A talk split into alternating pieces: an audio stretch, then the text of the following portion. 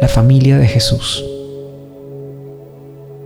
Hola, bendiciones. Soy Diego Piñerúa. Qué privilegio acercarme de nuevo a ti. Gracias por abrir este espacio. Vamos a orar, vamos a acercarnos a Dios y a compartir ese tiempo juntos, un tiempo de vida. Bienvenidos. Dice la palabra de Dios en Lucas 8, 19. Entonces la madre y los hermanos de Jesús vinieron a verlo, pero no pudieron acercarse a él debido a la gran cantidad de gente. Alguien le dijo a Jesús, tu madre y tus hermanos están afuera y quieren verte. Y Jesús respondió, mi madre y mis hermanos son todos los que oyen la palabra de Dios y la obedecen. Una muy dura palabra de las que me marcó desde el principio cuando conocí a Jesús y cuando conocí la escritura fue esta.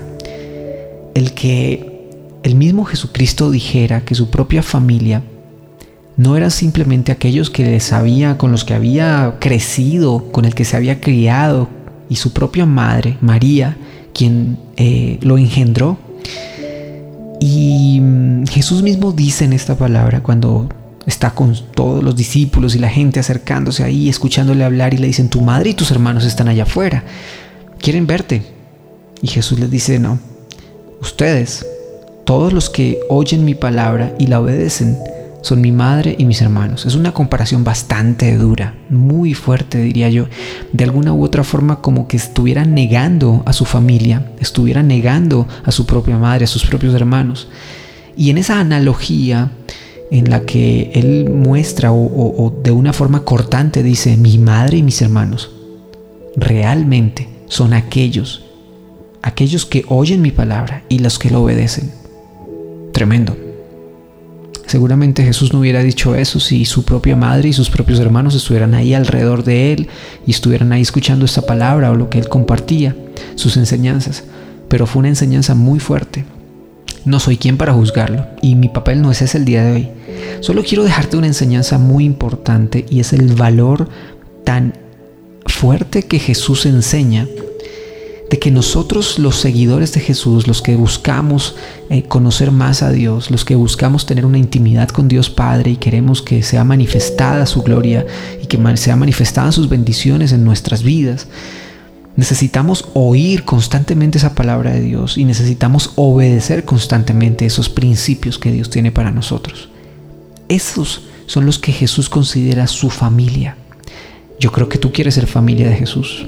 Yo creo que tú y yo deseamos estar cada vez más cerca de Él y no por el contrario ser negados.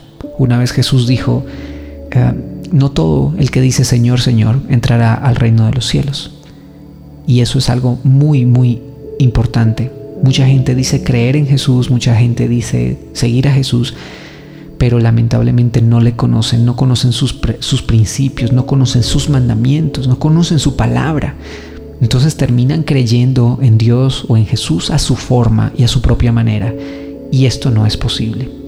Necesitamos acercarnos a Jesús con sus enseñanzas y obedecer sus enseñanzas. Te invito a que tomes un capítulo de la Biblia y que puedas meditarlo diariamente. Te invito a que tomes los salmos o que puedas comenzar por el Nuevo Testamento y empezar a leer, por ejemplo, los Evangelios, el libro de Juan, el libro de Mateo y empezar a estudiarlo poco a poco y que puedas conocerle para que de esa forma esa palabra entre por tus oídos, entre por tus ojos y también de la misma forma puedas obedecer sus mandatos. Yo te pido, Señor, en el nombre de Jesús, que tú abras la visión espiritual de cada hijo, cada hija, de cada persona, que abras los ojos espirituales, los oídos espirituales y que permitas que juntos podamos conocerte más, que podamos ser esa familia que tú estás buscando, esos adoradores en espíritu y en verdad, aquellos que te buscamos, Señor, aquellos que anhelamos tener una relación contigo. Enséñanos a ser obedientes a ti, enséñanos más de tu palabra y permítenos, Señor, que te sientas orgulloso de cada uno de nosotros. En el nombre de Cristo Jesús. Amén, amén y amén.